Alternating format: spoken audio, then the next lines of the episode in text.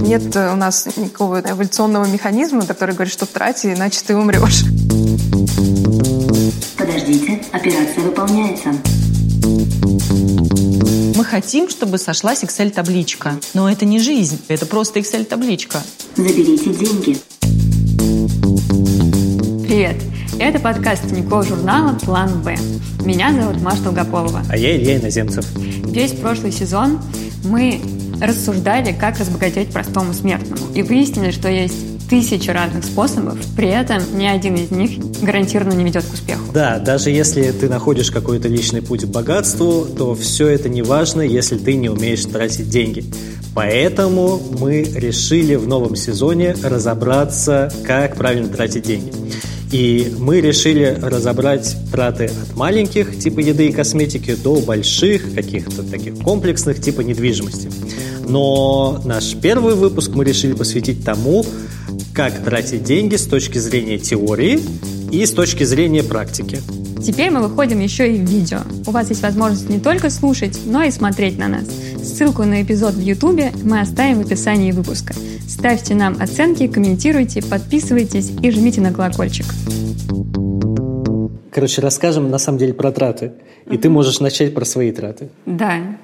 Э, прекрасный был пример. В прошлые выходные мы с моим мужем решили, что надо как-то обустроить нашу квартиру. Угу. Как-то у нас было ощущение, что вот мы как будто бы с нее съедем скоро. При этом мы ее как бы недавно купили, мы к недавно шли. И, в общем, мы подумали, что можно как-то вложить деньги в уют и купить какого-то кучу бесполезного хлама. И стыдно сказать, но я купила два аромата для дома. Угу. Честно говоря, я не думала, что я паду так низко когда-нибудь, потому что в целом я всегда, конечно, презирала людей, которые покупают ароматы для дома. Но я не жалею об этой трате, кстати, потому что один из ароматов для дома — это свеча с э, запахом попкорна. Угу. И я готова обмазаться этой свечой с ног до головы в целом. Но вот потом мы поехали в Икею, угу. и там понеслось. Там просто все было как в тумане. Мы купили кофейник, чайник, вазы, кактусы. А потом мы увидели красное кресло. Угу. Большое красное кресло. Угу. И мы купили его, естественно. И, в общем, всю субботу мы его собирали. Угу. А все воскресенье, естественно, мы его разбирали. Почему? Потому что это большое красное кресло. А квартира, как ты помнишь, у нас не самая большая. Ну, то есть вы сдали кресло, которое купили. Окей. И ты как бы говоришь о том, что а, для тебя вот этот вот поход в Икею это ну какая-то импульсивная трата на самом деле. Да, при этом как бы мы договорились, что мы потратим uh-huh. деньги на бесполезные вещи, но в, в итоге все равно это как-то вышло за пределы, потому что мы купили бесполезных вещей на 20 тысяч рублей, uh-huh. а потом еще кресло за 20, а uh-huh. я всего как-то была готова потратить 15. И при этом кресло мы сдали, но на его доставку мы потратили в одну сторону полторы тысячи, uh-huh. потом мы стали чуть умнее и потратили 750 рублей рублей. И вот понимаешь, вот сколько там вот ну, получается ну, выкинуто. Как-то да, получается так. Импульсивные траты – это как бы главный бич, наверное, современного общества, и мы над этим точно поработаем. Но я вот на удивление смотрю, и у меня все, что касается импульсивных или даже глупых трат, это ну, у меня есть вот такая там э, всякие ставки онлайн-покер, да, все, что было. Вот это вот тупые траты. Но если вот их исключить из моей жизни, то у меня достаточно мало каких-то вещей, которые я вот потом, о которых сожалею, да, в плане трат. А как же дебильные кепки? Нет, мне все кепки нравятся, я все их ношу, почти все стоят недорого, и, ну, как бы, кепки я ношу, поэтому я совершенно по этому поводу не переживаю. Я переживаю только по поводу двух коллекционных приставок Nintendo, которые у меня удивительным образом они лежат прямо на самом видном месте дома, не распакованные. Да, то есть они в этой какой-то коллекционной еще какой-то упаковке, но я знаю, что я никогда их не продам, даже если они там вырастут в цене в несколько раз. Но и плюс ко всему я знаю, что я их не продам слишком дорого, потому что я их купил там, ну, суммарно вот там 10 э, тысяч. То есть две приставки, каждая стоимость по 5 тысяч. У меня есть э, как бы глупая трата, которую я вспоминаю чаще всего. Мы ездили на Рождество в Лондон, и там была такая рождественская ярмарка. В России, в Москве такие тоже бывают, когда там есть такие зазывалы, они тебе предлагают какие-то конкурсы. И Естественно, был... ты туда пошел, в самую Я пучину, пошел, да? да, я пошел, и там был конкурс, когда нужно было закинуть мячик со скоком от стены, и там стоял зазывал, который очень легко это делал. И я подумал, ну это самое вообще простое, что может быть в этой жизни.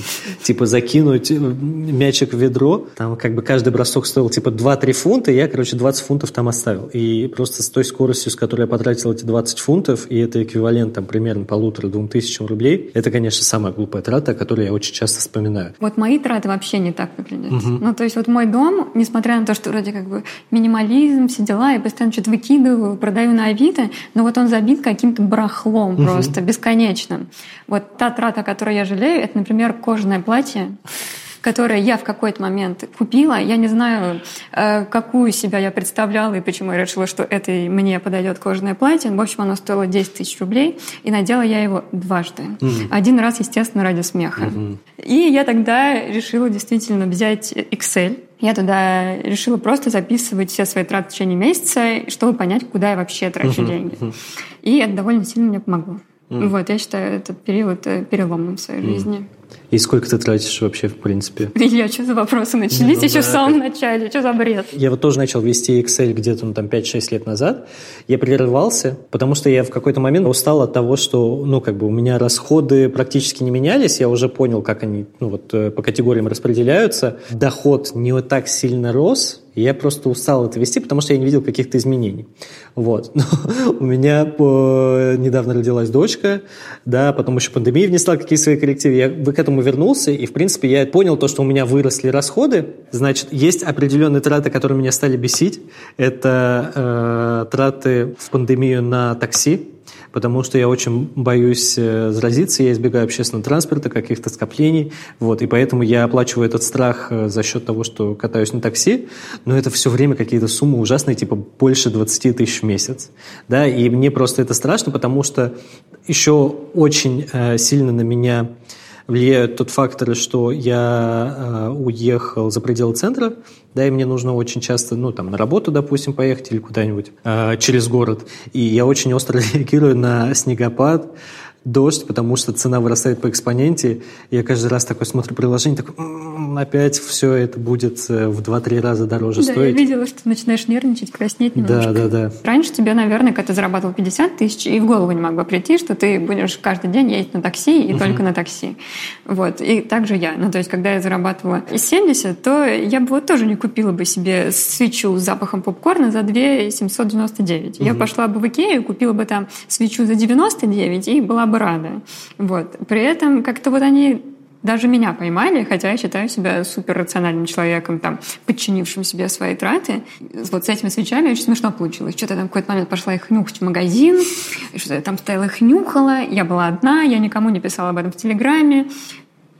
Захожу в Инстаграм, а там все эти свечи. Я листаю сторис, а там свечи, свечи, свечи, свечи. Никто мне их никогда в жизни не показывал. Э, я думаю, пришло время разобраться, как это работает в теории, какие есть паттерны нашего поведения и поведения, например, маркетологов. Если вы созрели завести свою Excel-табличку, или они вас просто пугают, и вы не уверены, что вы точно знаете, как пользоваться ими максимально умело, то мы рекомендуем вам пройти курс Тинькофф журнала Excel и Google таблицы для начинающих. По промокоду «План Б» курс будет стоить всего 2700 рублей вместо 4. Промокод и страницу курса мы оставим в описании подкаста. Начнем с теории и разберемся, чем мы руководствуемся, когда тратим деньги и как все устроено с точки зрения нейроэкономики. Сказать, что у нас какая-то одна область мозга есть, отвечающая за траты, нельзя, потому что все-таки принятие решения, купить что-то или не купить, это слишком сложный процесс, чтобы его можно было свести к какой-то одной области мозга. Это Ксения Паниди, старший научный сотрудник Центра нейроэкономики и когнитивных исследований Высшей школы экономики. Конечно, мы до сих пор очень мало понимаем, как устроено вообще принятие решений, но, скажем, из вот нейромаркетинговых исследований мы знаем, что у нас есть область, э, прилежащее ядро, так называемая, которая находится достаточно глубоко в мозге, подкорковая структура, и она нам сигнализирует о том, что мы можем от этой вещи, например, получить удовольствие. И кроме нее есть э, другие области, которые, видимо, обрабатывают информацию более абстрактную. То есть, например, есть информация про цену, э, которая, вероятно, осмысляется в инсулярной коре, островковой коре. Угу. И э, есть еще дорсолатеральная префронтальная кора. Она интегрирует информацию про, э, ну, например, про вред продукта или про его, наоборот, долгосрочную пользу. То есть то, что вот происходит не сейчас, да, не текущее удовольствие, а что-то более абстрактное. То есть, например, когда мы видим на продукте этикетку, там, что она экологически чистая или там, что это там, биопродукт или что-то такое, исследования показывают, что это меняет активность этой самой коры. И есть, наконец, финальная такая область, которая, видимо, отвечает именно вот уже за принятие решения о покупке. Она собирает все вот эти сигналы разные и э, выдает уже ответ да или нет. А если рассматривать с точки зрения эволюции, то какое поведение вообще свойственно человеку? Эволюционно мы были заточены на то, чтобы как можно больше обеспечить себе шансы на выживание. Поэтому у нас, например, есть такое свойство, как избегание потерь. То есть вообще все там негативная информация, и особенно та, которая связана с потерями там, либо денежными, либо какими-то другими, да, времени, там, чего угодно, ресурсов, она всегда воспринимается более значимо, чем э, информация о возможных выгодах. И, в общем, это понятно почему, потому что если мы там, допустим, не досчитались там каких-то запасов еды, да, то мы, скорее всего, умрем от голода. А если э, нам там предложили еще дополнительное яблоко, то, ну, это приятно, но это как бы не вопрос выживания образования, оно не решает эту задачу. А, вот. Но на самом деле, кроме этого, есть еще и э, другая история. У нас есть э, свойство оценивать себя и оценивать э, как бы себя в будущем совершенно с разных точек зрения. То есть у нас вообще не только у человека, и у животных, и у птиц в том числе э, есть такое свойство, которое называется по-научному межвременное дисконтирование. То есть по-простому это означает, что мы все будущие вознаграждения э, заведомо оцениваем как менее значимые по сравнению с тем, что мы можем получить сегодня. Есть ли такое, что для некоторых людей вот это социальное временное дисконтирование, оно более выражено, чем для других. Да, да, конечно, да. Люди отличаются по уровню импульсивности. Ну, мы здесь немножко смешиваем разные понятия, но угу. неважно. Э, для простоты мы будем все относить к компульсивности. И действительно, да, есть сейчас способы, которые позволяют это измерить. То есть можно прям ну, предложить человеку разные варианты выбора. Ну, например, там, я могу вам сказать, э, вы можете забрать там 100 рублей сегодня или 200 рублей через неделю, да. А вы, например, скажете, нет, я хочу 100 рублей сегодня. А я скажу, окей, тогда 250 через неделю. Вы скажете, нет, я хочу 100 рублей сегодня, тогда 300 через неделю. И вы говорите, что да, вот за 300 я готов подождать, например. Но вот этот порог у всех будет разный. То есть э, если мы человеку предлагаем много-много разных вариантов, мы можем э, ну, с помощью там, специальных моделей э, оценить вот этот параметр импульсивности. И мы увидим, что да, люди по этому параметру отличаются. И более того, этот параметр будет у них скоррелирован с тем, насколько они импульсивны в своем поведении. Например, там mm-hmm потребления, скажем, вот, эм, мы делали исследование, там э, было показано, что чем выше вот этот измеренный уровень импульсивности, тем, например, больше человек склонен к потреблению сладкого, или mm. тем больше у него будет э, индекс массы тела. Правильно я тогда понимаю, что это как бы внутри нас уже заложен, ну, какой-то это импульс все время, ну, как тратить, потому что это ну, для нас некий способ выживания. Ну, э, смотрите, я не очень склонна все сводить там к генетике, угу. да, потому что вообще все любое поведение это такое взаимодействие генетики угу. и того, что мы выучили в детстве, да, там, привычек каких-то и так далее. А, поэтому, если мы говорим про траты, конечно, ну, нет у нас никакого эволюционного механизма, да, который говорит, что трати, иначе ты умрешь. Вот, это было бы странно. Приятно Но... слышать. Наоборот, неприятно, потому что я теперь не могу тратить, потому что это, ну, это не вопрос жизни и смерти для меня на самом деле. Ну вот мы все и выяснили, это да, основной рецепт. Да.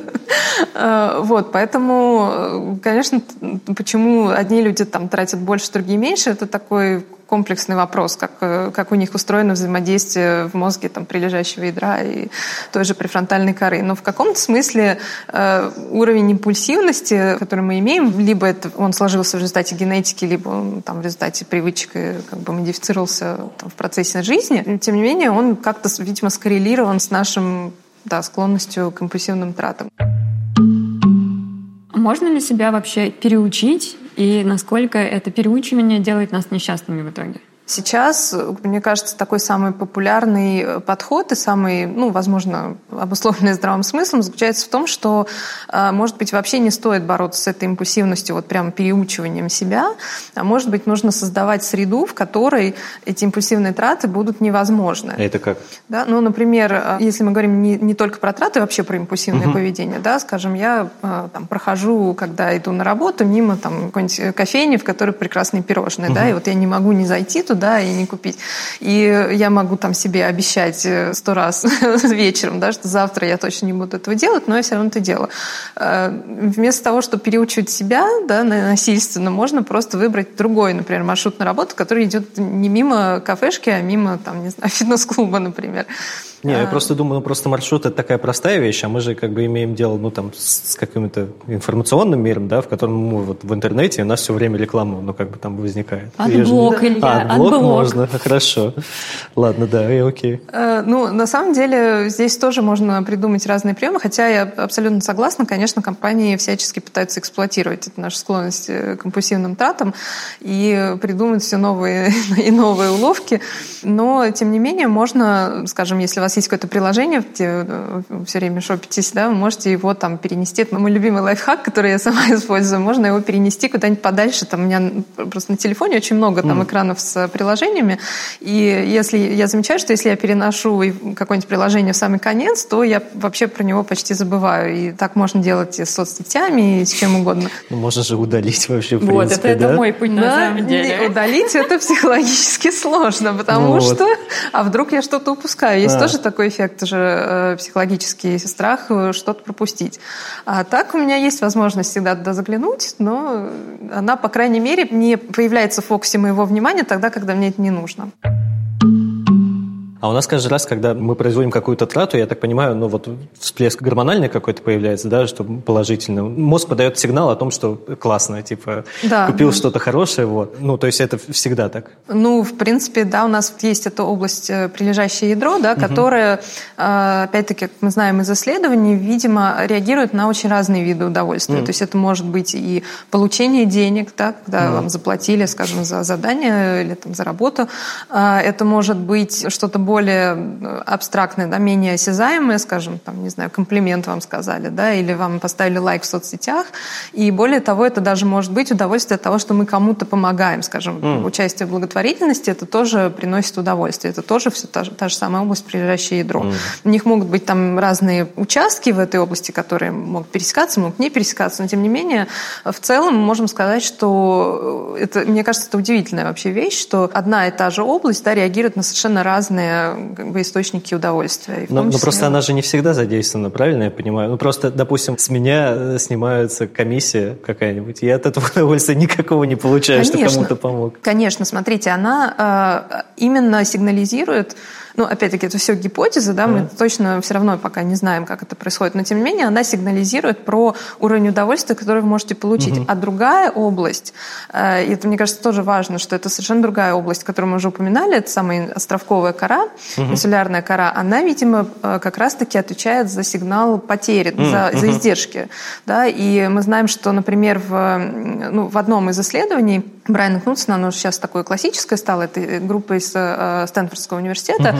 Они там сканировали мозг людей, пока те находились э, в МРТ-сканере и на экране видели, э, им нужно было принимать решение о покупке. Им там показывали разные э, товары, продукты, по-моему, там конфеты Гадиева, там что-то еще.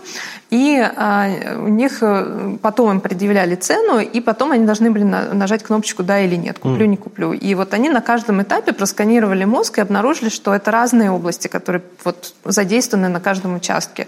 И когда, например, человеку показывают изображение цены, да, и он вдруг понимает, что это слишком дорого. Угу. я, в принципе, на прошлом экране я видел только конфеты, да, и думал, что классно было бы их купить, да, потом определяется цена. И вот оказывается, что как раз островковая кора уже начинает э, нервничать из-за этого. Я просто думаю, знаешь, о том, что, типа, вот мне если прилетают, типа, зарплаты, я такой думаю, ну, нормально, да, потом я думаю, что-то что маловато как-то, да, вот эти вот все время эти две области, они все время, да, какие-то качели. Исходя из всего, что мы узнали, э, как вести себя простому смертному человеку в России, как тратить деньги рациональным образом? Ох, как тратить деньги рациональным образом в России? Я бы сказала, что правильный вопрос поставить не так, что как тратить деньги рационально, а как избегать нерациональных трат. А мы попадаемся, в общем, в одни и те же ловушки. Скажем, мы, допустим, э, ну, если вы бронировали когда-нибудь отели на сайте там Booking.com, да, знаете, что он заваливает сразу этими Да, красными да. сообщениями, что все пропало. Еще, все- еще, все- еще 15 людей в этот момент смотрят этот номер, только что там забронирован, да. И особенно мне нравится, когда они показывают, что этот отель на ваши даты уже полностью занят. То есть, казалось бы, зачем мне эта информация, если я не могу ее использовать? Но, тем не менее, известно и компаниям в том числе, да, и, и ученым, что, да, вот это одна из ловушек, в которую мы попадаем. Сбегание, страх потери. И нас как раз в это эмоциональное состояние подталкивает, чтобы мы в этот момент отключили нашу рациональную часть и начинали думать. Поэтому мне кажется, что полезно, э, ну, я думаю, что не только в России, поскольку это достаточно универсальные такие ловушки мышления, я думаю, что полезно, в принципе, э, знать, какие они бывают, да, и э, научиться их замечать, в какой момент мы в них попадаем. Замечать эту разницу эмоционального состояния. Вот как только я планировала, допустим, забронировать отель, да, и что со мной произошло, когда я захожу на букинг и вижу вот это все. Расскажите про свою самую глупую трату в жизни. Ну, э, мне кажется, моя самая глупая трата, ну, скажем так, не, уверена, что она глупая, но, по крайней мере, точно она была абсолютно импульсивная. Э, Я пришла в магазин косметики покупать э, крем для лица, ну, не буду говорить какой, но э, всем известный. И я уже выбрала, что я хочу купить, и тут мне продавщица говорит, что смотрите, у нас такая прекрасная акция, вот если вы еще какой-нибудь выберете продукт, то мы вам дадим прекрасный шарфик. Вот, то есть... И, и этот шарфик, он был настолько восхитителен в тот момент, что, и, конечно, он стоил там в де- 10 раз дешевле, чем крем, который я ради него купила. Но, тем не менее, я осознала, насколько вообще маркетинг нами манипулирует страшно. Даже при том, что я знаю все эти, Ну, мне кажется, да. эти ловушки. Но, тем Мне кажется, эти подарки, да, вот это как раз дисконтирование идет, то, что ты думаешь, это же подарок, поэтому что тут вообще переживать? А сколько вы потратили на это? Честно говоря, я уже точно не помню, это было лет пять, наверное, назад, но я думаю, что крем там стоил ну, не меньше там, трех тысяч, наверное, а шарфик, ну, я думаю, что он 500 рублей может быть его основная цена. А у нас есть этот шарфик до сих пор? Да, но он лежит где-то, я его не использую, конечно. Я там представляю А ситуацию. вы его... Не, подожди, вы много раз его носили? Не- Ноль раз. Ноль? Серьезно? Ну, это почти как Потому что он не, платье. под- он не подходит по цвету вообще-то мне. Тем не менее, в тот момент Да я представляю, просто в магазине показывают шарфик, и там как будто ангелы запели в этот момент. да, спустились с небес. Спасибо большое. Ну, а теперь давайте посмотрим, что происходит с нашими тратами на практике. А, Есть такая простая схема три задачи денег. Мне она очень нравится, вот можно прямо ее запомнить. И если по ней раскладывать бюджет, сразу много вопросов снимается. Это эксперт по личным финансам, автор проекта «Девушка с деньгами» Анастасия Веселко. Первая часть – это расходы на жизнь, с этим все понятно. Вторая часть – сбережения. И третья – цели. И вот если ну, немного посчитать, как-то попробовать спрогнозировать деньги именно вот по таким трем э, корзинам, что ли, то сразу ну, станет понятно. Да? Вот я трачу на жизнь, с этим обычно все более-менее справляются. Сколько я хочу откладывать или сколько я могу. И третье, какие у меня есть цели. Потому что очень часто цели, просто мы про них забываем, и они становятся какой-то внезапной тратой, на которую нет денег. И если заранее вот об этом подумать и таким образом к бюджету подходить, тогда и станет понятно, сколько нужно. То есть получается, что вот откладывание и цели — это разные вещи. Откладывание – это может быть одна из целей, но да, это разные вещи, потому что нужен запас на мало ли что, да, ну, на черный день, на белый день, на rainy day, как говорят американцы. Но есть же еще цели, жилье, ну, есть попроще, да, отпуск, например, то, что мы еще обычно держим э, так в поле зрения. Но, например, жилье, образование детям и пенсия, про которую так не хочется думать, но это вот цель, о которой надо заранее побеспокоиться, и это будет необходимая часть нужно, да, вот нужно еще на пенсию. Как понять, что ты много тратишь? Просто для меня, ну, вот я как привык к какому-то уровню жизни, да, и я сейчас смотрю на свои траты, я понимаю, что они, типа, в два раза выше, там, типа, чем пять лет назад, да, но при этом я, как бы, понимаю, относительно моего, там, текущего дохода, вроде более-менее как-то это все сбалансировано, но, типа, вот есть ли какая-то пропорция, в которой нужно понимать? Ну, есть такая, э, ну, она условная, конечно, такая средняя температура по больнице, что хорошо бы, если ваши вот day by day такие расходы расходы все укладываются в 60-70% дохода. Угу. Мне нравится вообще самый простой подход. Вы смотрите на свои расходы и задаете себе вопрос. Мне нравится, как я трачу свои деньги? Вот если нравится, то это уже немало на самом деле. Вспомнить еще вот про сбережение, про цели, и, и можно успокоиться на самом деле. Вот. А вот если не нравится, вы, скорее всего, знаете, где вы перебарщиваете. И перебарщиваете ли. Ну что, дети, что Но обычно мы это как-то чувствуем. Нет, я просто смотрю на свои траты, они мне никогда не нравятся, но при этом я смотрю, и ну как бы я, у меня все время диалог с собой происходит. То есть я такой смотрю на питание, да, и я думаю, ну я не могу меньше тратить, ну потому что Ну, у меня нет ресурсов. Хорошо. Проехали. Следующая категория. Ладно. Вот смотрите, хорошо. 60% на ежедневные расходы. Куда остальные 40%?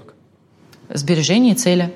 Это примерно 60-70 на э, ежедневный, ну даже не на ежедневный, это просто на нормальную жизнь, вот на вашу day by day как бы обычную жизнь, потому что сбережение это все-таки вообще отдельные деньги, которые надо взять и отложить как бы, о- отдельно в сторону. И цели, которые долгие, ну пенсия, да, про нее всегда скучно говорить, само слово такое пенсия, но мы все столкнемся с тем, что нам она понадобится. И лучше подумать об этом сейчас. Ну, хотя бы 10% вы откладываете, и 10% это, наверное, минимум какой-то, да, который идет на какие-то будущие а, задачи. Ну, тогда, ну, 80 получается, да, можно тратить. А, на самом деле это для многих будет недостижимая цифра, потому что и сбережений там у 30% россиян всего есть. Не Нет, вдохновляет я, вас это честно, все. удивлена, что вы назвали цифру 60-70%, потому что, мне кажется, она довольно большой. Э, Я, наверное, откладываю где-то там в районе 50%, но я, конечно, очень волевой человек в этом смысле.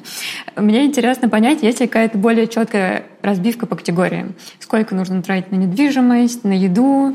Э, Вот я знаю, там какие-то есть м, вот эти фантазии, что э, автомобиль должен стоить не более шести заработков месячных. Или это про часы, я не помню. Не, есть еще про... Очень заку- разные вот эти вилки на самом деле. Есть еще помолвочное кольцо, которое там должно стоить там сколько там, три зарплаты А месячные. должно оно быть вообще? Ну, вот это вот вопрос. первый вопрос, да, ведь может же его и не быть, и тоже нормально. Правильно это рассчитывать вот реально как бы 6 зарплат, там 3 зарплаты. Мне кажется неправильно. Мне такой подход не близок, и он слишком, ну, слишком формальный, в нем нет самого человека. Потому что мы же все очень разные. Во-первых, кому-то не нужна машина. Это первое, да, что, как и помолвочное кольцо. А, потом, все равно, мне кажется, стоит ориентироваться на какое-то свое такое вос- восприятие. И даже когда говорят, на рестораны надо тратить, не знаю, там 5%, ну кто-то скажет вам, например, да, А, или развлечения должны занимать там 7%. Почему так? Ну, на самом деле, это, наверное, у человека так, у него это работает, и он это транслирует. Я за то, чтобы использовать какой-то не знаю, здравый смысл, что ли, скажем так, А, наверное, ни одна категория не должна слишком перетягивать одеяло на себя. Наверное, не могут быть развлечения 20%, просто потому что тогда не хватит на еду, на, не знаю, на образование, на одежду, ну, на какие-то необходимые вещи. Здесь не нужна математика, это подход больше, ну, типа, а остальное, да? Как бы, а как же остальное? Просто смотрим, чтобы не было перекоса какого-то. Для кого-то рестораны – это супер важная часть вообще социальной жизни. Может быть, это хобби, может быть, люди, не знаю, гурманы. Они будут тратить больше. И для них это окей, тратьте. Но как бы с открытыми глазами, что ли, да, понимаю, да, для меня это важно, я получаю здесь, не знаю, удовольствие, пользу, еще что-то, я буду на это тратить. Образование, да, кто-то может тратить очень много, кто-то считает, что, ну, как бы отучился, и ладно, диплом есть, и слава богу. Я за тот вариант, когда мы для себя э, примеряем, насколько это мне подходит. У вас же есть опыт э, как бы общения с э, многими людьми вообще, в принципе. Да. Вот какие паттерны вы вот в своей практике э, просматриваете? Что чаще всего там русский человек, какие ошибки он допускает? Вот. Кроме того, что он там он не видит в деньгах, но на самом деле себя. А, вообще не занимается деньгами. Наверное, такая глобальная ошибка. То есть деньги это как что-то такое, приходит, уходит. У нас нету, у нас у всех, ну просто этого нету в менталитете, может быть, да, такой привычки, культуры, в семье, как говорят, меня не научили. А, Просто внимательно посмотреть на свои деньги, подумать, что ты с ними можешь сделать, как ты ими можешь управлять, не экономить. У нас вот это либо экономить, либо транжирить, да, ну вот, русская душа. Наверное, это первое. Второе – это не откладывать. А вот э, частая такая отговорка, ну я отговорка это считаю, В России это бесполезно. Как бы вот мать моя, значит, и дед мой, да, вот это может, мы все можем вспомнить эти действительно травматичные опыты и у нас, даже в нашем поколении. Я и 98 год помню, это очень неприятно было. Но в любой стране, в любых э, обстоятельствах классно иметь какой-то запас денег, если угу. с этой точки зрения подходить. Ну, даже в 98 году, в 14 там, каком восьмом, э, тысяча долларов была бы кстати. Всегда была бы кстати. В России тысяча долларов, вот на это точно можно опереться. И хотя бы с таким подходом. Потом и в те времена были люди, которые не знаю, покупали как-то квартиры, Э, что-то как-то, хотя возможности даже не было, не было инструментов. Сейчас нам вообще грех не заниматься своими деньгами. Окей, ну вот э, ну, нужно иметь какой-то запас. Вот запас прочности, вот сколько он должен исчисляться на самом деле? Ну, есть, э, опять же, есть такие базовые какие-то цифры, которые вот витают в воздухе, да, ну, 10% откладывай, отложи подушку на 3-6 месяцев жизни. Там, ну, 3 месяца, чтобы ты мог нормально прожить. Или полгода, но это уже такая, как задание со звездочкой, как говорится. Кто кто-то, уже отложив эти деньги, когда более-менее все в порядке там, с уровнем жизни, решает, нет, я на год хочу. Это с одной стороны. А с другой стороны, бывает очень сложно начать, когда ты вообще никогда этого не делал, и у тебя буквально там, не знаю, тысячу рублей э, есть. А, мне кажется, что надо откладывать вот хоть сколько-нибудь. Даже пусть это будет запас на две недели. Пусть но все равно знать, что у меня есть две недели, я даже предлагаю это считать не в деньгах, у меня есть там 15 тысяч рублей, да, и 100 долларов, а у меня есть две недели. И если что-то случится, какая-то ну, неприятная, неожиданная вещь, у меня просто будет две недели, чтобы это решить. По сути, себе откладываем время. Угу. Вот, и поэтому, ну, по чуть-чуть, по чуть-чуть, хоть сколько-нибудь лучше, чем ничего. А если мыслить в рамках категорий, то есть какие-то вещи, на которые вот мы не скупимся, а на какие-то, наоборот, транжирим?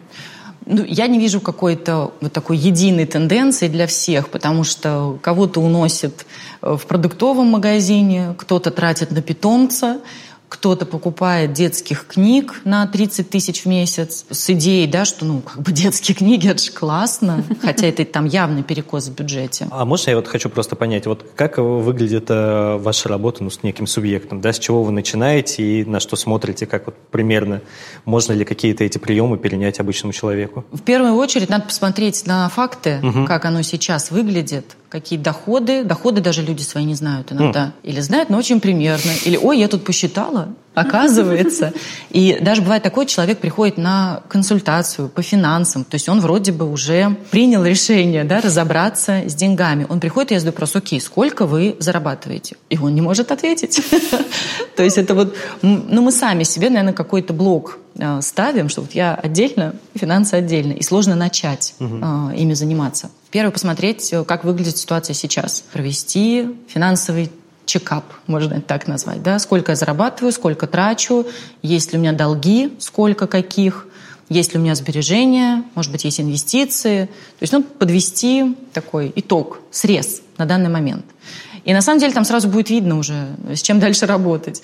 Если вы тратите больше, чем зарабатываете, ну, значит, надо работать с расходами. Да? Если есть долги, то в первую очередь будет фокус на долгах как можно их оптимизировать. Если все хорошо, все вот эти пункты, да, но нет сбережений, ну тогда фокус на сбережения будет, окей. Значит, задача найти деньги, выделить, как-то организовать процесс, чтобы начали откладываться э, ну, рубли, доллары, евро, угу. в общем. А скажите, насколько сильно на нас влияет то, что мы все-таки росли в бедной стране, и у нас у всех практически было бедное детство?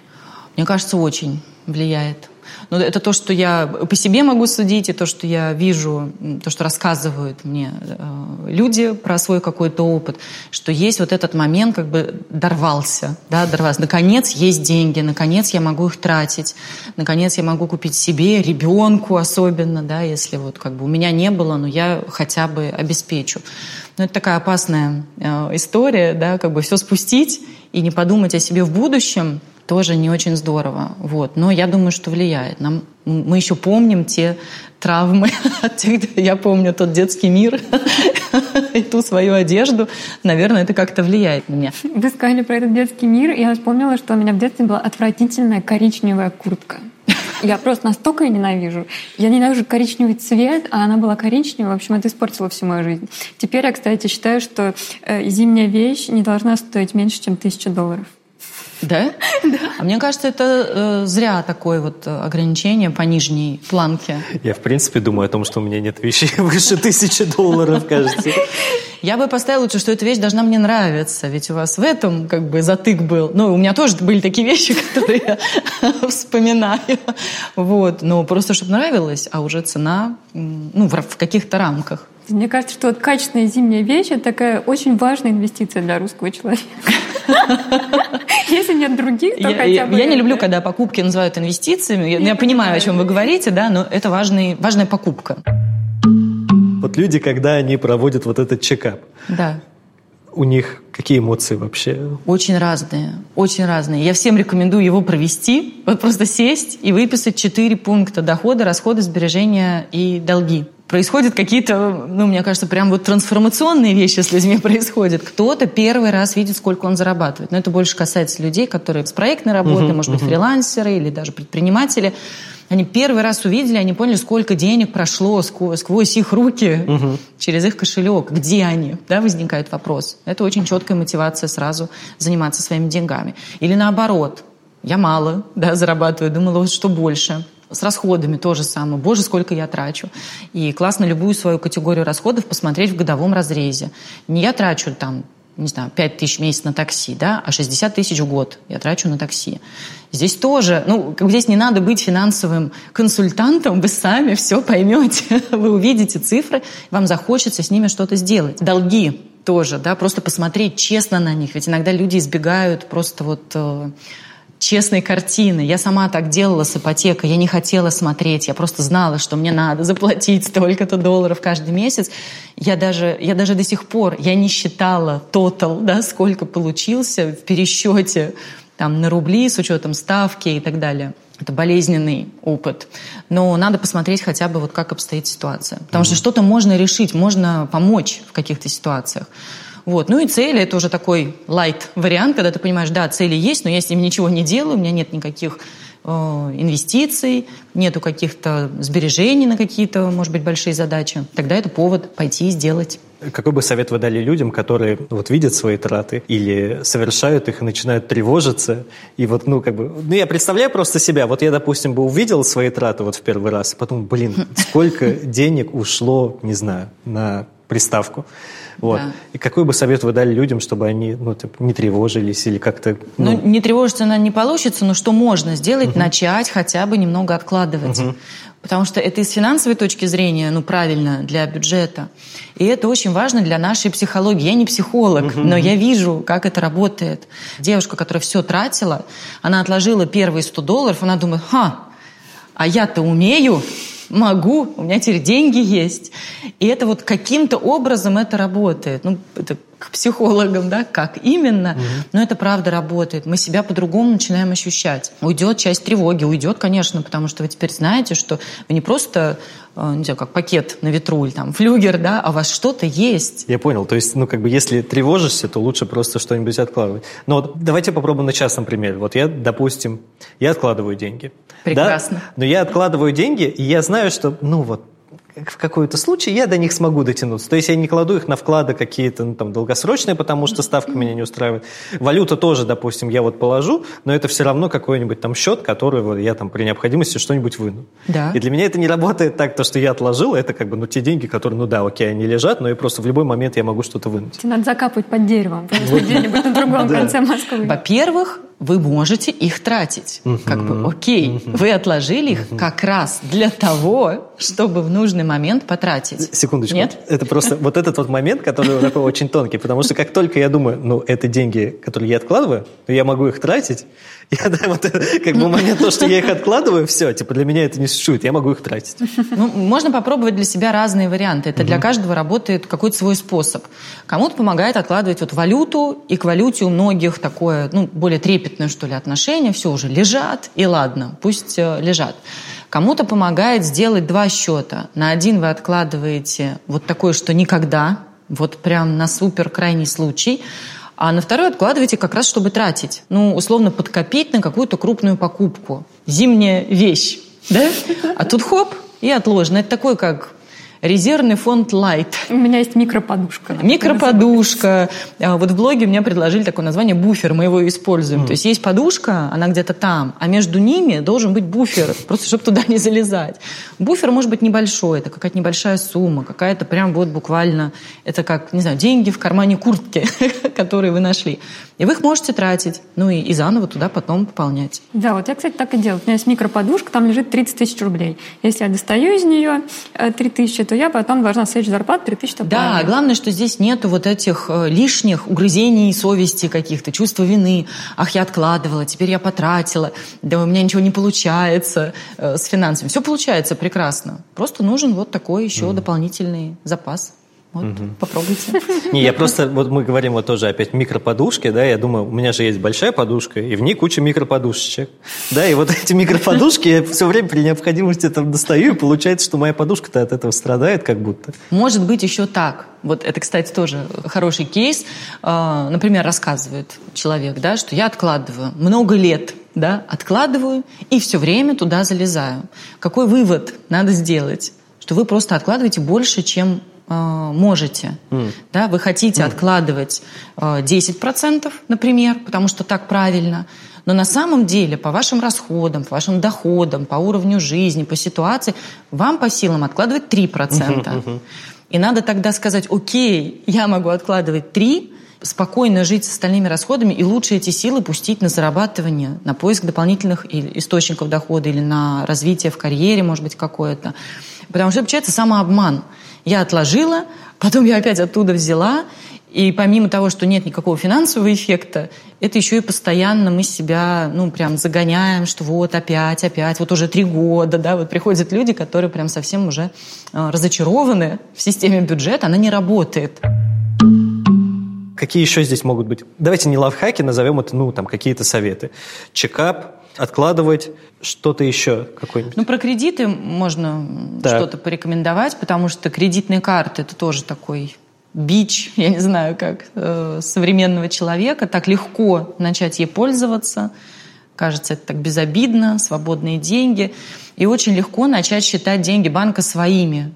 И вот в этом как бы засада, да, да, даже не в процентах, которые, конечно, запредельные, а вот именно в том, что это меняет, э, ну, как сказать, мы отдаляемся от реальности, что ли, да. Нам кажется теперь, что у нас денег столько, и мы можем начать жить и тратить, как будто у нас их столько, ну, вот вместе с э, лимитом по банковской карте. И мне кажется, лучшее, что вы можете тоже сделать для себя, это закрыть кредитку. Обычно в этот момент подключаются, э, ну, может быть, более осознанные люди, которые пользуются кредиткой и получают все бонусы, дополнительные там какие-то, может, кэшбэки, но для этого нужна все-таки определенная какая-то дисциплина. Вот, немножко надо себя уже вот подсобрать. Вот, тогда окей, это будет просто инструмент. Но у многих он работает все-таки в минус, как бы не идет на пользу, поэтому я бы рекомендовала посмотреть, что там с кредитками, может быть, как-то подзакрыть. Не, это интересно, что вы сказали, потому что я вот, ну, как бы к, лю- к любым каким-то кредитам, займам, карточкам вот отношусь к тому, что это деньги, которые вот я вот сейчас возьму, но потом мне нужно будет заплатить за то, что я использовал эти Да. деньги. И в этом плане, ну, вот я поэтому и рассматриваю их как инструмент. И, ну, мне кажется, это здравый подход. Ну, то есть, если я пользуюсь какой-то кредитной, ну, каким-то кредитным инструментом, да, то я просто плачу за деньги, которые вот я взял сейчас. Все верно. Это просто возможность купить деньги сейчас. Дальше вопрос, на что вы их потратите. Если вы их потратите опять на те же самые спонтанные покупки, еще за это и переплачивать, ну, по-моему, это не очень э, здраво. Если это действительно какая-то важная, классная, ну, я не говорю жизненно необходимая история, то окей, можно рассмотреть. Но опять же, а почему у вас нет подушки на этот случай? Ну, по-хорошему, да, там, отпуск в кредит. Ну, по-моему, не очень классная история. Вот, скорее всего, можно было как-то об этом подумать заранее. Я просто каждый раз думаю о том, что отпуск это как раз такая вещь, на которую, ну, вот ты как бы к ней готовишься, пытаешься вот эту подушку подготовить, но потом все идет как бы не так, потому что ты не рассчитал там валюты, скачок, еще что-то такое, да, и все равно как бы, ну, больше денег, но я не знаю, вот у меня, например, я вот к отпуску отношусь как к какой-то вещи, даже если я ее закладываю в бюджет, у меня где-то внутри все равно сидит, ну, это там плюс еще 30-40 процентов. Ну, заложите сразу. Плюс А 30-40. тогда у меня не, не сходится тогда. Но вот это самообман же, да? То есть нам, э, мы хотим, чтобы сошлась Excel-табличка. Но это не жизнь. Как бы это просто Excel-табличка. А в вашей жизни вы заранее знаете, что у вас будет отпуск в кредит. Это не очень здорово. Пусть она будет на случай, если действительно что-то пошло не так. Не знаю, вот мы там летели в Сочи, пропустили свою посадку, глупейшим образом. Пришлось пойти купить дорогие билеты, потому что ну, цена как бы совсем другая. Это там 7 тысяч, а тут, не знаю, 40, грубо говоря. Может быть, в этом случае, ну, как бы, если нет денег, необходимо лететь, да, тогда ты берешь кредитку. Но не заранее. Как бы такое пораженческая, мне кажется, позиция. То есть вы сразу говорите о том, что вы живете непосредством. Я понял. Это важно быть честным э, с собой и со своей Excel, значит. Это тоже еще главное правило, которое можно вывести. Я нечестен со своей Excel, мне кажется. Мне кажется, вообще. здесь еще есть такой момент, что люди начинают делать Excel и думают, что вот, ну, делая Excel, они занимаются бюджетом. Но на самом деле вы же занимаетесь бюджетом, когда вы принимаете решение, как потратить деньги. Мгм. Вот вы отложили 100 долларов, вы занимаетесь бюджетом. Вы ушли из магазина, вот я иногда просто на кассу так кладу, говорю, я передумала, ухожу. А, Вот в этот момент я управляю бюджетом, а не когда я просто все это в красивый Excel переписываю. То есть здесь подмена может такая происходить. А расскажите про себя. Ну, то есть, э, как вы управляете бюджетом? Вот так- вот так и управляю. Есть ли такое, что вот какие-то конкретные примеры я хотела бы услышать, что вы переехали поближе к работе условно, или перестали ходить мимо кофейни, где продают вкусные пирожные, как нам Ксения рассказывал до вас? А, вот так даже. Я увидела, ну, я провела анализ, посчитала расходы, я их веду, записываю, но не для того, чтобы точно спрогнозировать, да, чтобы понять порядок. Вот порядок сумм, который мне нужен, например, на продукты. И вот это то, что я делала. Мне показалось в какой-то момент, что мы много тратим на продукты. Что-то сумма какая-то, что-то вы- выбивается. Тогда можно посмотреть ее поглубже. Да, я начала прям вот считать. Вот это на воду, вот это на вино, да, это на продукты, это на э, вот еще такой сейчас в последнее время люди считают на доставку, да, то есть на готовую еду, потому что, конечно, она дороже, и это может быть заметная часть. Я посмотрела внутри, поняла, что сильно я не выгоду. Да, действительно, мы столько тратим. То есть я могу идти за молоком не сюда, а туда, да, но выгода будет небольшая. Мне лучше поработать с категорией шопинг, которая у меня была, ну, такая более затратная, что ли, да, и там эффект будет быстрее. То есть не купить одну вещь и, пожалуйста, покупайте себе любое молоко, какое хотите. Поэтому э, я знаю свои, ну, как сказать, больные места, да, там, где меня может занести. Поэтому найти вот эти категории, в которых эффект будет заметен. Это что-то вот такое самое крупное, где вы чувствуете, что вас вот заносит. По этой категории у меня есть лимит.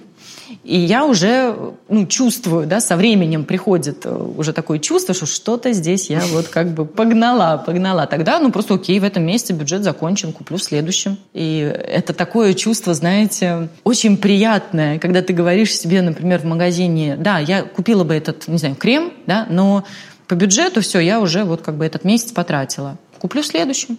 И наверняка есть дома еще пять разных средств, которыми можно пользоваться, и ничего страшного не произойдет. А, То есть прям себя вот учиться ну, в рамках каких-то держать. А следующий момент, который у меня был, да, я вот так писала, писала, и вот, э, как вы говорите, да, Excel у меня сходился.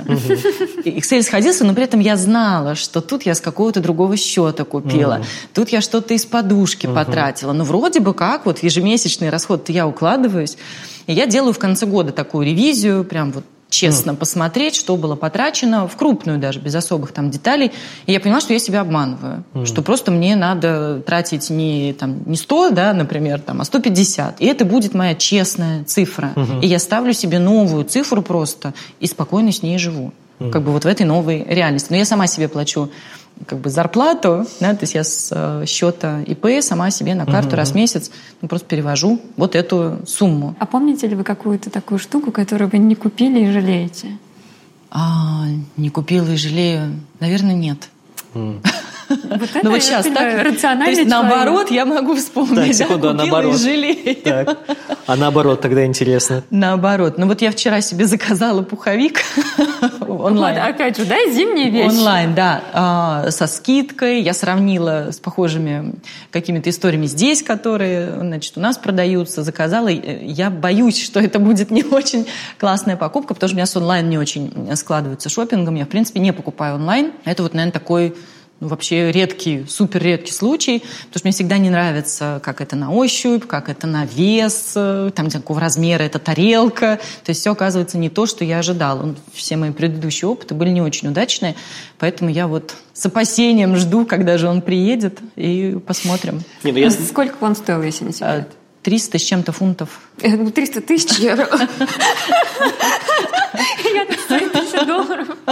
Нет, не, не тысячу долларов. Ну вот, посмотрим. Есть ли какая-то вещь, так. которую вы купили, но вы ей не пользуетесь? Есть. Так. Там розовая шапка. А сколько она стоила? Около 10 тысяч. Шапка. Шапка. А. Она такая классная. Я переживал по поводу 50 евро, которые я потратил на кепку, но шапка за 10 ну, Это самая дорогая шапка в моей жизни, но очень она мне понравилась.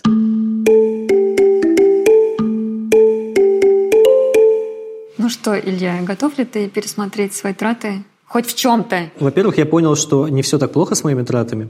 Есть какие-то вещи, которые там можно подтянуть, но в принципе, на самом деле, меня многому научила пандемия, да, потому что я перестал э, тратиться на впечатления, ну, потому что впечатление, мне кажется, что это просто модный термин для путешествий и так далее. Ну, я не согласна. Мне кажется, это просто описание нематериальных вещей. Ну, то есть, как бы, тот же спорт, массаж, mm. наверное, твои подписки, опять же, mm. это впечатление. Ну, возможно. Окей. Ну, короче говоря, я вижу, в чем я могу реально как-то сам себе помочь, да, наверное, именно вот с планированием и какой-то честностью с собой, со своей Excel, это сто процентов я могу как-то с этим работать. Другое дело просто, что вообще, в принципе, мне кажется, очень важно рассматривать ну, какую ценность вещей именно в плане ну, какой-то амортизации их окупаемости. Ну, то есть я вот иногда думаю о том, что вот не буду покупать какой-нибудь костюм на свадьбу друзей за 70 тысяч, потому что я его надену 2-3 раза, и это будет высокая его стоимость за выход в свет один раз. И поэтому лучше эти деньги я потрачу на какие-нибудь кроссовки, еще какую-нибудь одежду, которую я буду носить постоянно. За 70 тысяч? Ну, я имею в виду кроссовки, типа несколько пар кроссовок, которые я буду занашивать, да. Но, да, наверное, это большая сумма. Хотя, смотря какие кроссовки. Если это кроссовки, которые не убьются за 10 лет и будут вечно модными, наверное, это нормально. Ну, в другом мире живешь, конечно. Mm. В моем мире кроссовки разрушаются за полгода. Mm. Не знаю, как это возможно. А ты считаешь амортизацию вещей вообще? Я это будет сейчас самая занудная часть на Земле, потому так. что я взяла с собой Подсчеты. Подсчеты. Так. Я занимаюсь этим давно, но это довольно бессмысленно. То есть я не делаю из этого никаких выводов, но я люблю взять э, стоимость вещи и поделить на количество дней или раз, которыми я пользовалась ей. И вот, например, я недавно производила подсчет айфона, когда принимала решение, нужно ли мне покупать новый или нет, ну, насколько это безумно. Мне вообще кажется, что цикл жизни айфона — это 4 года. И как только 4 года прошло, ты можешь чистой совестью mm-hmm. покупать себе новый. Но в целом, как бы iPhone продолжает работать как бы и дальше. Э, они не ломаются через 4 года. Но как бы все-таки мы же не на помойке себя нашли. И в общем, когда я готовилась к этому выпуску, то я решила показать свой разбитый iPhone и сказать, что вот, ребята, э, сейчас мне этот iPhone, сейчас я вот э, найду эту цифру, Старый iPhone я купила 1 июля 2018 года за 44 190 рублей.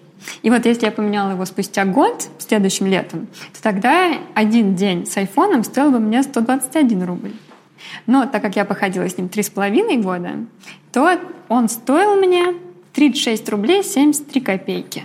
В день? Да. А, нормально. Каждый день. Угу. А если я походила с ним еще полгода, угу. до вот этих э, комфортных для меня четырех лет, то тогда он обходился мне в 30 рублей в день. Мне кажется, кстати, я знаешь, только что понял, то, что бухгалтерии компании обычно так и работают да? со всем оборудованием. То есть они вот так вот же и считают. Ну, то есть вообще, мне кажется, с бытовой техникой очень легко вот считать вот эту окупаемость, потому что, ну, а ты, если ей пользуешься, то ты можешь посчитать примерно, сколько дней ты потратил. И вот ты говоришь про айфоны, а я думаю вот про компьютеры, про ноутбуки. Мне кажется, они даже стулья и тумбочки так считают. Да, ну да. Где-то я видела таблицу такую. Да, нет, а я просто думаю, вот что ноутбук, компьютер, в принципе, вот эти траты, вот я, если типа их посчитать и понять, что ты платишь за компьютер, ну, там, типа 40 рублей в день, это на самом деле, ну, типа, эквивалентно проезду в общественном транспорте и, в принципе, нормально. Ну, и... вот новый iPhone, который я себе вот и купила, знаешь, сколько он мне сейчас стоит? Я с ним неделю хожу. 7776 рублей. То есть, если у меня его украдут, вот... Ну, да, но, слушай, это пока все равно, дороговато. Понимаешь? Пока дороговато, но просто это же реально сумма, которая уменьшается с каждым днем. И это довольно прикольно. Еще знаешь, одну вещь, которую говорила Анастасия про цели.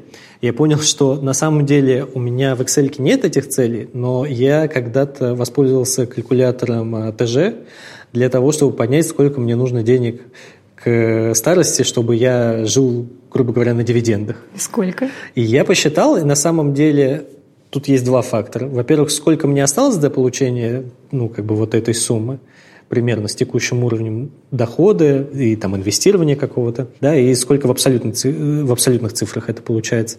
И получается, что это, ну, типа, около миллиона долларов, и по нынешнему курсу это типа 70 миллионов рублей, и это какая-то сумма, которую я способен накопить через там 15 лет.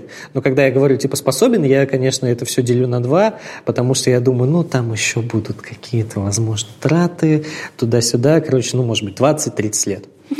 Но на самом деле я подумал, 20-30 лет для того, чтобы накопить миллион долларов, это не так плохо. Я, кстати, недавно считала то же самое. И в какой-то момент я очень сильно уже устала работать и подумала, а сколько вот мне нужно денег, чтобы никогда больше uh-huh. не работать?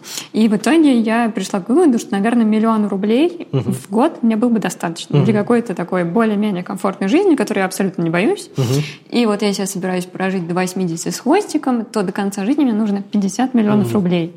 И это не звучит как какая-то неподъемная сумма на самом деле. Ну, то есть я могу себе представить какое-то развитие событий, когда я хорошенько отдохну, сделаю свой бизнес, или стану блогером, и заработаю эти 50 миллионов за год. Ну, то есть и меня как-то это так успокоило, ну, потому что, как бы, вот они. Единственный момент, который я понял, о том, что вот я стою перед э, какой-то развилкой выбора, потому что хочу ли я работать на то, чтобы у меня эти 70 миллионов образовались и потом не работать, или, ну, я не хочу этого делать, то есть, потому что я думаю, ну, как же я не буду работать-то через 20-30 лет, о чем мне тогда делать, ну, вот. И это пока для меня, ну, такая серая зона, потому что, с одной стороны, я думаю, столько книг, столько игр на приставке, там, кино, которое можно посмотреть, да, и я смогу оставшуюся жизнь потратить на это. Вот, с другой стороны, я думаю, ну, может быть, я буду скучать, и, но это тогда не совсем подходящий для меня путь. Ну, Илья, как обычно, ты хочешь тратить, а я хочу сберегать. Ну да, я, я все время думаю о том, что ну живем же один раз, можно иногда и шикануть.